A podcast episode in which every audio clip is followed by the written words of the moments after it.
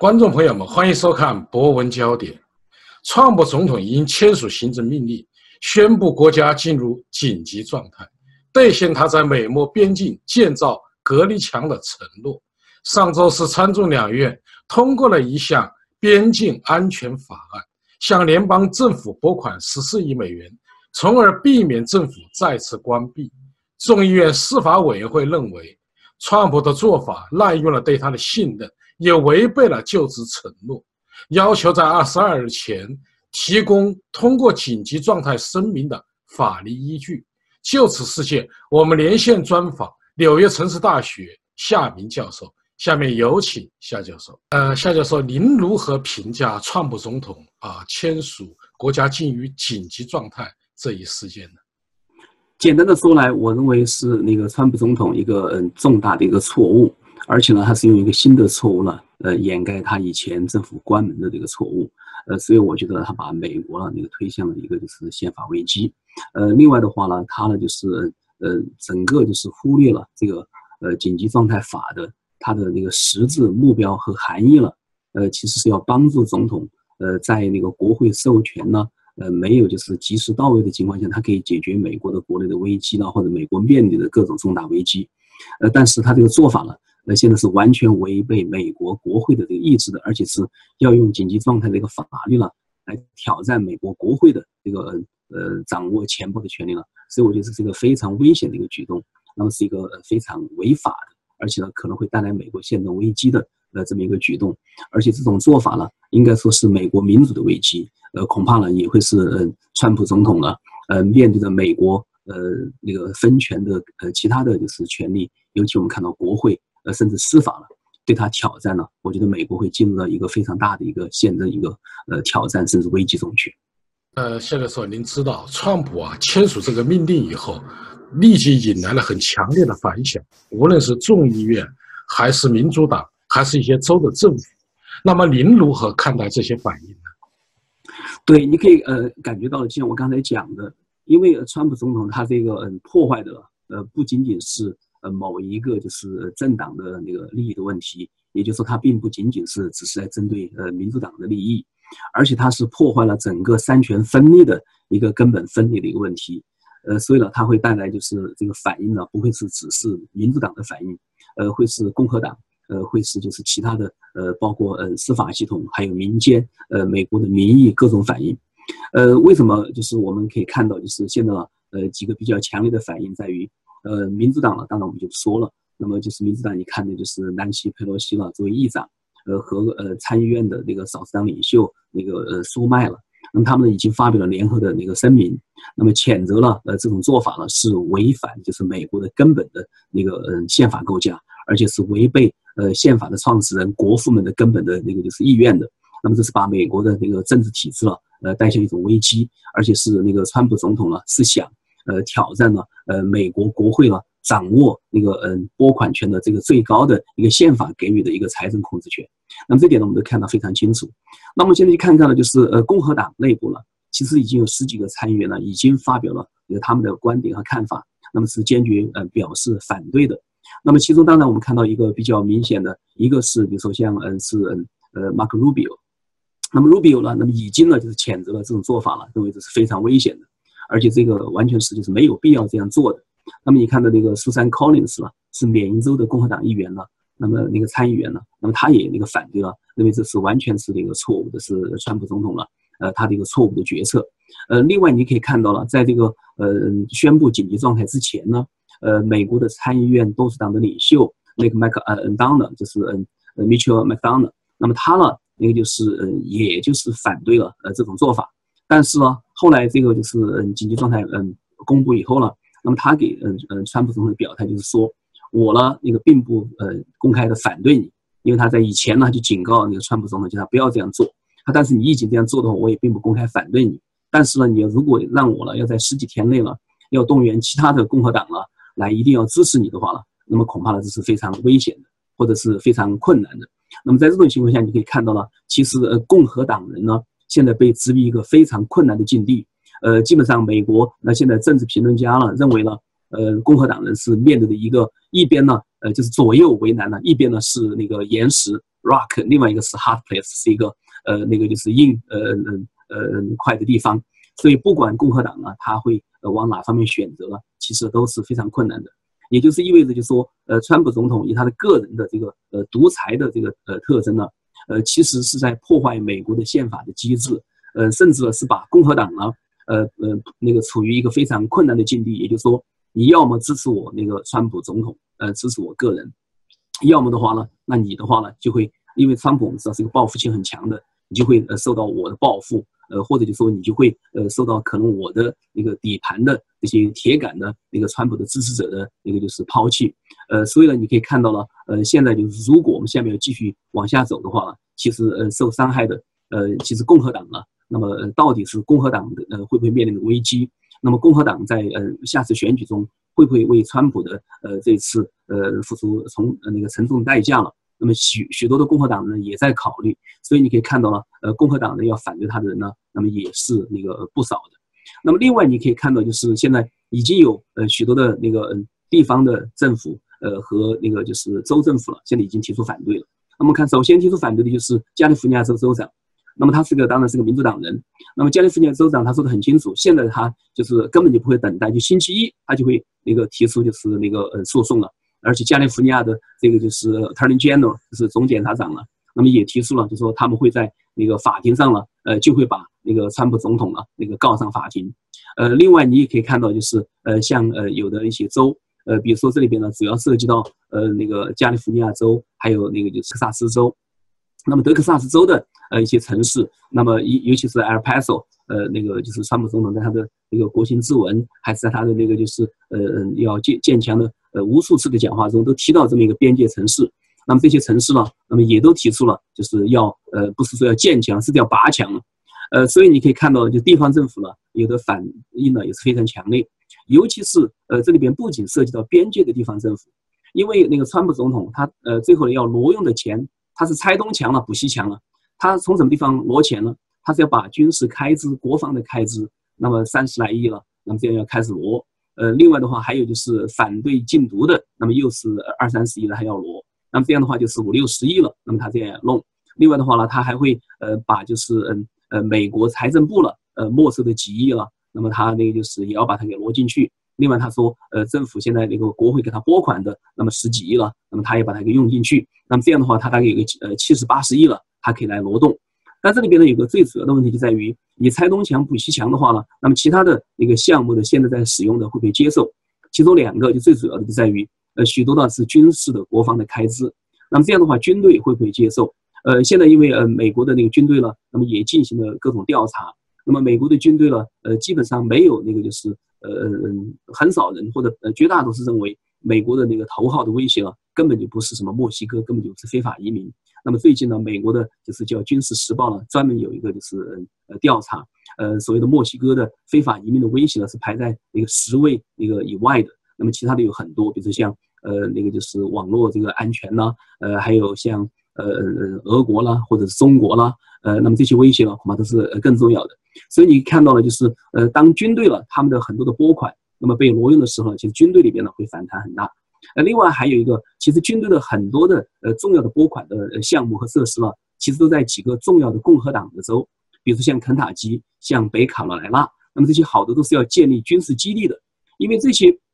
军队里边呢，就是他们的呃军事基地呢有各种设施建设，包括还有他们的呃这些嗯。呃，体育啦，呃，生活设施啦，还有教育设施啊，各方面呢都有许多的钱需要用的。那么，如果嗯，川普总统把这些全部给挪用的话呢，其实又会使得呃有那个军事呃基地的许多的呃共和党的这些州呢，那么也都会面临着非常大的挑战。所以这一点呢，那么也会引起共和党人内部的许多反弹。呃，另外呢，你可以看到就是呃，在就是全呃美的各个地方政府，呃，包括就是像加州、呃纽约这些也都提出来。呃，如果他们要呃砍其他的，比如说像禁毒的那个各种的那个就是预算和项目，要把钱挪走去修墙的话呢，那么他们呢也都会那个就是提起那个法律诉讼。呃，所以呢，川普总统他也非常清楚的意识到这一点，他知道呃很多法律呢会那个就是提起诉讼，最后他会被告上法庭。他说他在地方的法庭呢，那么会输，那么嗯再往上诉他也会输，但是他就说了，最后呢他要走到最高法院了，他希望呢他能够赢，所以他也很清楚了。这里边呢，那个地方政府对他的反弹，而且给他提出的一个法律诉讼呢会是非常多的。另外，你可以看到现在还有另外两个组织在给他提出诉讼。那么一个呢，就是美国的民权组织，像美国民权组织 ACLU，呃，现在就提出他们要用一切办法要阻止那个呃川普总统的一个紧急状态。呃，所以呢，你 ACLU 呢，首先呢就提出了现在要对那个呃川普呢就提出就是呃法律指控。呃，另外就是这里边还涉及到许多的那个嗯有产的这些嗯主人。因为他要修墙的话，就呃必须要对边境上的好多的这些呃土地了、这些资源了、这些呃地产呢要进行一个呃充公，那个就是要强征。那么这样的话就涉及到呃一些呃当地的就是边界地区的那么这些嗯呃农场主啦，呃或者是呃那个房地产呐，那么这地产的各种一些主人呢，那么他们呢是不是就是一定要接受呃这种呃充公？因为这里边呢就是你可以看到了，所有的这些都会在反对他。其中一个最主要的原因就在于，呃就像。呃，那个呃，南希·佩洛西和嗯呃，苏麦了，还有其他的共和党都讲得很清楚，就在于美国今天是不是面临着一个紧急状态？美国是不是今天面临着一个就是嗯呃，像那个川普总统所说的一个侵略，就是 invasion，而且这个侵略是不是来自于墨西哥南部的侵略？那么是不是就是嗯移民呢对美国呢那么造成的侵略？那么这点呢，其实呃事实上来看呢。呃，都没有形成，就是呃，川普总统所说的那个危机，呃和侵略，呃，其中有两个数字，我可以讲一讲，大家就可以明白。那么其中第一个呢，就是说，呃，现在墨西哥呢，呃，它的这个在美国的移民呢，其实是四十年呢，那个处于是最低的，而且在过去五六年，呃，墨西哥呢，就是在美国的这个移民呢，其实嗯，从墨西哥来到美国的这个人数呢，其实是小于从美国回流到墨西哥的。那么所以在这种情况下，你可以看到呢，就是在四十年的这个墨西哥和美国边界的呃嗯那个问题上呢，其实处于一个目前四十年其实最好的这么一个时期了。那么所以这里边呃根本就不存在着所谓的边界的危机。那么第二个呢，就是呃那个川普总统指控呢，他就说南部的边界呢成为所有的犯罪分子什么毒品呢呃那么畅通无阻进入到呃美国的通道。那么第一，美国的边界不是开放边界，而且美国的那个就是国家安安全那个国土安全部也说得很清楚。我们的边界从来没有像今天一样的这样的话呢，让呃呃那个就是呃非法移民呢那个能够穿越了，那这是非常难的。呃，所以美国呢有那个就是一个呃不像就是呃呃川普总统指控或者许多那个呃川普的支持者所说的，好像美国就是一个开放边界，好像任何人呢要跨过来就跨过来，那么这是完全是呃违背那个就是现实的。呃，另外的话就说美国呢现在百分之那个除了那个嗯大麻 marijuana 大麻以外呢。百分之九十以上的各种毒品，呃，和就是嗯，包括那个就是呃，生态洛，呃，包括就是嗯呃，安非他命的那个毒品，呃呃，和可卡因还有海洛因，百分之九十呢都是从那个口岸里边那个进来的，而不是说从墨西哥的非法边界的。所以，在美国呢，要控制这个毒品的问题，呃，甚至百分之那个八十到九十的这个非法的移民呢，其实也都是从口岸里边那个进来的。所以在这种情况下呢，如果要明白就是美国要控制就是毒品问题还是非法移民问题了，呃，恐怕不是墨西哥的南部建墙的问题，更主要的是要加强呃这个就是呃法律的执行，要加强这个人员的各种配备，能够在各种的一个口岸的这个就是呃那个进出口了，要能够把那些有非法移民的，那么把它给给阻住，呃，或者就是说要在就是美国国内的执法了，要把那些嗯。一个就是已经在签证期以外而滞留不归的，那么这些非法移民呢，怎么样能够处理等等？那么恐怕这些呢是呃最重要的处理方式。也就是说，呃，川普在他的那个宣布那个国家紧急状态法里边的那个许多的那个嗯证据呢，其实都是那个虚假的，而且是错误的。那么是根本就是那个和他的自己的内阁里边的国家安全那个事务的那个一些数据，呃，或者是说跟美国海关和那个出入境的这些呃数据了。其实都是那个相违背的，所以在这种情况下，你就可以看到那个川普总统他的这个所谓的国家紧急状态了，呃，会引起那个广泛的这个反对，那个和就是抵制。呃，夏教授，你已经啊，我觉得说的非常详细啊，各个方面的反应。呃，那么如果川普总统一意孤行，他就这么做，那么根据美国的宪政制度，有没有办法制约他呢？对，现在呢有几个呢，嗯，可以对他提出反制了，可以制约他。那么美国众议院呢，当然可以提出，就是说对他的这个呃国家安全令呢，来进行那个否决。那么美国众议院呢，要否决他的可能性呢，当然是非常大，因为美国那个众议院呢，现在是由南希·佩洛西呢作为议长啊，是民主党人控制的。那么，但是呢，就说要那个嗯嗯，经过嗯参议院如果也来否决他的话呢，那么这里面呢就有一定的困难，因为我们知道共和党呢是控制参议院的多数的。但是我刚才讲的，因为嗯共和党内部呢有许多人呢是反对呃这个嗯呃建强计划，呃当然更反对这个所谓的紧急状态。那么所以在这种情况下呢，就说嗯参议院要呃否定呃这个紧急状态呢也是有可能的。尤其我们看到这个危机呢如果不断的深入。那么美国呢？因为美国现在就是有百分之五十六的人呢是反对建墙的，而这个统计的这个民调呢，那么是由 Fox News，那么是呃福克斯了那个他们呢得出的这个民调。你知道福克斯在美国是基本上是偏向那个呃川普总统，而且是更多是由共和党人看的。所以即使是由那个福克斯的这个新闻呢，他呃得出的民调就是百分之五十六了是反对这个建墙的。那么所以在这种情况下，你可以看到了，如果共和党人里边的倒戈的人数，那么达到一定的数目的话呢，呃，可能您那个参议院呢也会那个通过来否定，呃，那个就是呃，川普总统的呃这么一个紧急状态的一个命令，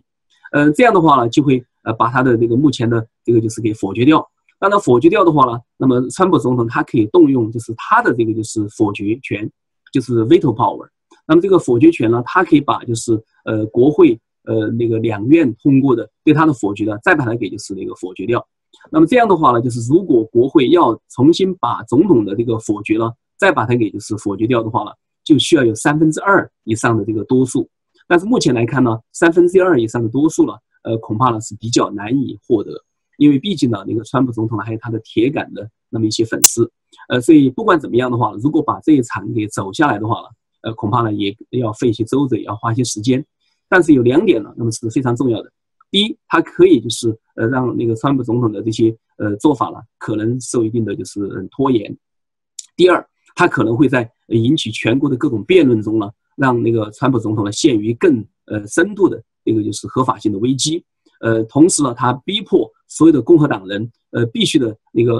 呃把投票记录呢给铁板钉钉的给记下来。呃，这样的话呢，在下一次要进行那个选举的时候呢。那么大家呢就会那个找着这些投票的，你到底是支持川普的计划，支持他的紧急状态，那么支持他的建强，你的态度是什么？那么这些的话呢，恐怕是会为下一次二零二零年的整个总统大选，还有部分的就是参议员，包括现在的参议院的多数党领袖麦克当娜他的这个呃连任呢，呃，还有当然就是众议院的这些呃选举了，又会那个就是提供呃非常重要的呃这么一个就是判断的一个标准，呃，所以我觉得这里边呢。呃，至少是会给那个就是共和党人呢，那么施加那个非常多的压力。我刚才说的，他的那个做法是违反美国的宪政的一个原则的。其中他就讲了这么一个，就是嗯，下面一个可能出现的司法的途径，就在于呃，现在他也说得很清楚，加利福尼亚州那边呢就会嗯起诉，那么就会把他告上法庭。那么他说的话，这个呃地方的那个呃联邦法庭的话呢，呃会可能会裁决他会嗯败诉。那么他也那个觉得他可能会败诉。那么这样的话，他说又把他给往到上诉庭去，上诉庭去他可能也会败诉。他说那好，再后把他给送到嗯联邦大法院去。他说联邦大法院呢，他说我就希望呢这个问题呢就会得出结论呢，就是会有利于我的。那么这里边呢，他这些话呢就有几个东西可以值得那个推究。就第一个呢，他也知道在那个就是嗯联邦地方的联邦法庭，呃和就是巡回庭的这些上诉庭呢，他可能会败诉。但是呢，他呃期盼呢他任命的这些大法官呢。呃，尤其像我们看到，像那个就是他最近那个呃刚任命的卡文诺这些了，呃，都是呃那个对川普了，就是呃卡文诺对川普是毫无批评的一种忠诚呢。那么是就是他的一个打手一样的一个类人物，就是我们所说的 operative。那么所以在这种情况下呢，那个川普总统呢，他就是呃觉得这是兑现呃那个对他的忠诚的时候，他可能呢想那个就是让最高大法院呢，那么就是完全那个支持他。这里边呢有几个问题在什么呢？几个问题就在于。呃，对于美国的那个呃国家的呃宪法来说，三权是分立的，而且三权呢是相互独立、是相互制约、均衡的。但是今天呢，一个川普总统呢，不仅呢就是在挑战国会的掌握钱包的权利，而掌握钱包的权利，这是美国民主宪政里边最重要的一个权利，就是那个嗯，以前美国革命说的，你看到就是嗯那个嗯，如果我们要交税，那我们就必须要有代议；那么如果呃没有那个代议的话，我们就不要交税。所以你可以看到，美国民主的一个核心呢，就跟这个税收了，跟这个呃掌管钱袋了，那么是连在一起的。那么，所以现在川普总统呢想那个呃剥夺国会的掌管那个钱袋的权利了，那么这个是非常大的一个宪法的一个就是一个政变和一个危机了。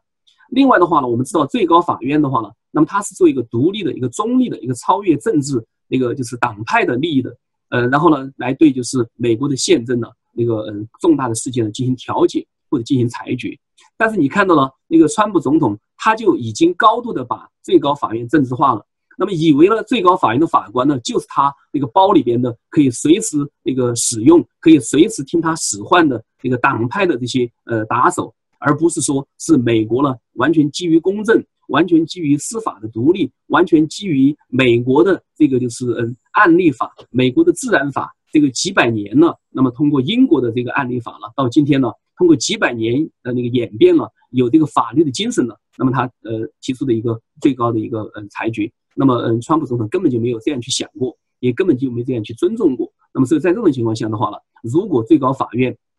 被他这样呃就是来期盼，然后最后做了他要要呃想要的呃高度政治化的决策的话呢，那我认为对最高法院的权威和公信力呢，那么也是一个伤害。所以这点呢，对美国的宪政呢和法治原则呢。我觉得也是一个非常那个危险的，呃，另外的话呢，你可以看到呢，就是川普总统呢，他就是认为呢，呃，这个法律的一个过程呢，那么他那个他已经知道这个法律过程他会输几次，但是，他还胆敢呢，就是故意要挑战国会的那个意愿，而且故意要呢，就是说挑战和考验呃美国法律那个体系的呃这么一个就是他的一个尊严和他的这个就是嗯呃 integrity 了，那么这个就是完善了。那么我觉得这一点呢，就是已经呢，就是充满着就是破坏美国宪法的这个做法。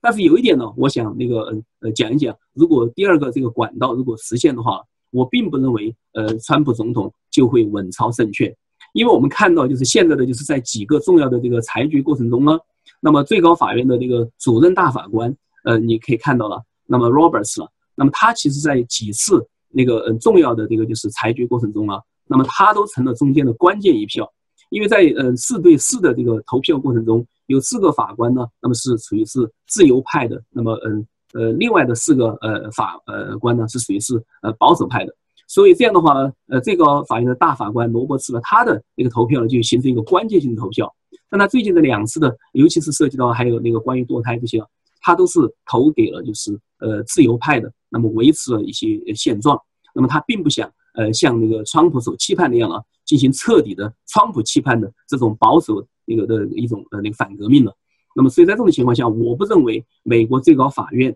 美国最高法院大法官，那么现在的话呢，就会轻易的那么跟着就是那个川普总统他的政治的这个指挥棒了，那么去转。所以这是我觉得第二个了，呃，我们可以就是呃抱有某种希望的。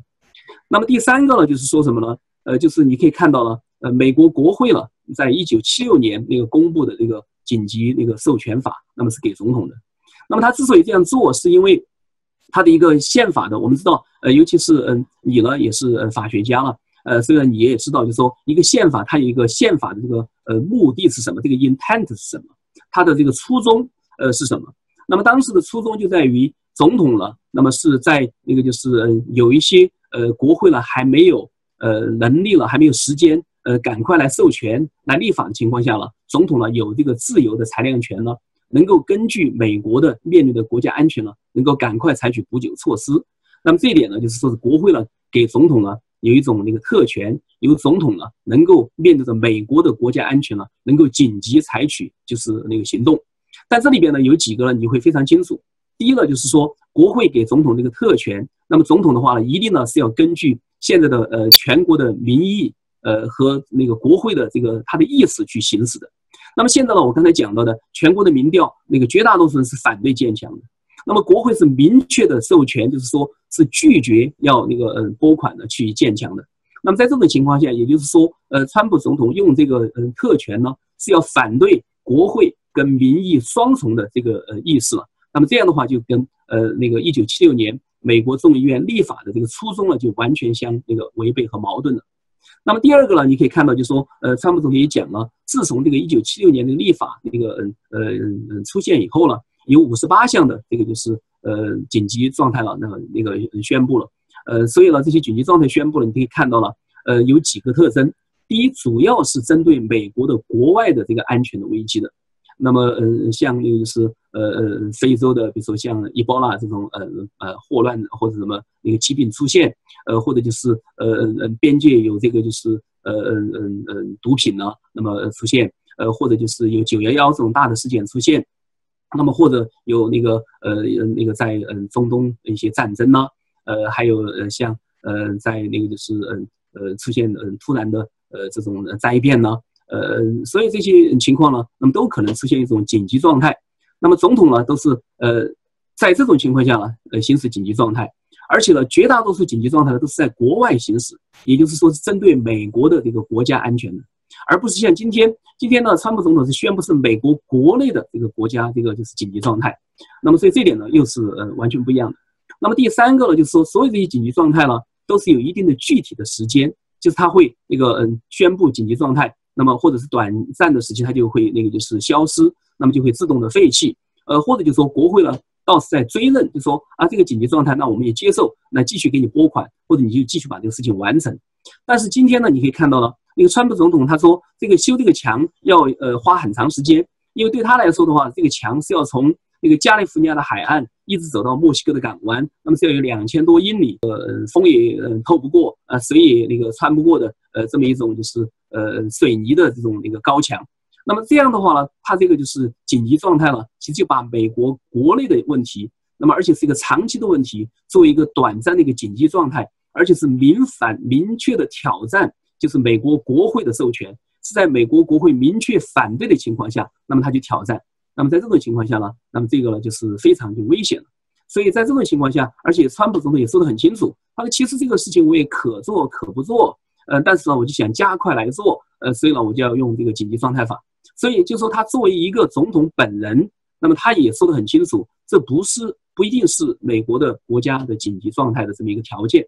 所以在这种情况下的话呢，美国国会了，美国的参议院、美国众议院呢，因为他们制定这个法律，那么他们恐怕呢也有这个能力了，在修正这个法律，或者把这个法律呢重新给界定什么叫那个 emergency，什么叫呃国家的这个紧急状态。那么如果这样的话呢，呃，恐怕就是说不仅会呃给川普总统呢形成一个挑战，而且把他的权利呢给遏制住。但是另外预想不到的后果就可能使得美国的总统制的权利呢受到急剧的这个缩小。所以的话呢，可能美国的一个呃呃未来政治的一个出现的一个悲剧，可能就在于，呃，今天呢有一个具有那个专制者倾向的这么一个总统呢，在滥用这个职权，结果把一项很好的一个权利呢，一项呢就是需要有自我克制。才能保证他为美国人民服务的权利呢？呃，最后呢，把它给毁掉了。呃，这样的话呢，可能会对美国的总统制呢，其实带来那个非常大的那个损伤。所以你可以看到呢，就是这三个不同的途径呢，呃，恐怕呢都会就是给就是川普总统呢，那么提出就是挑战。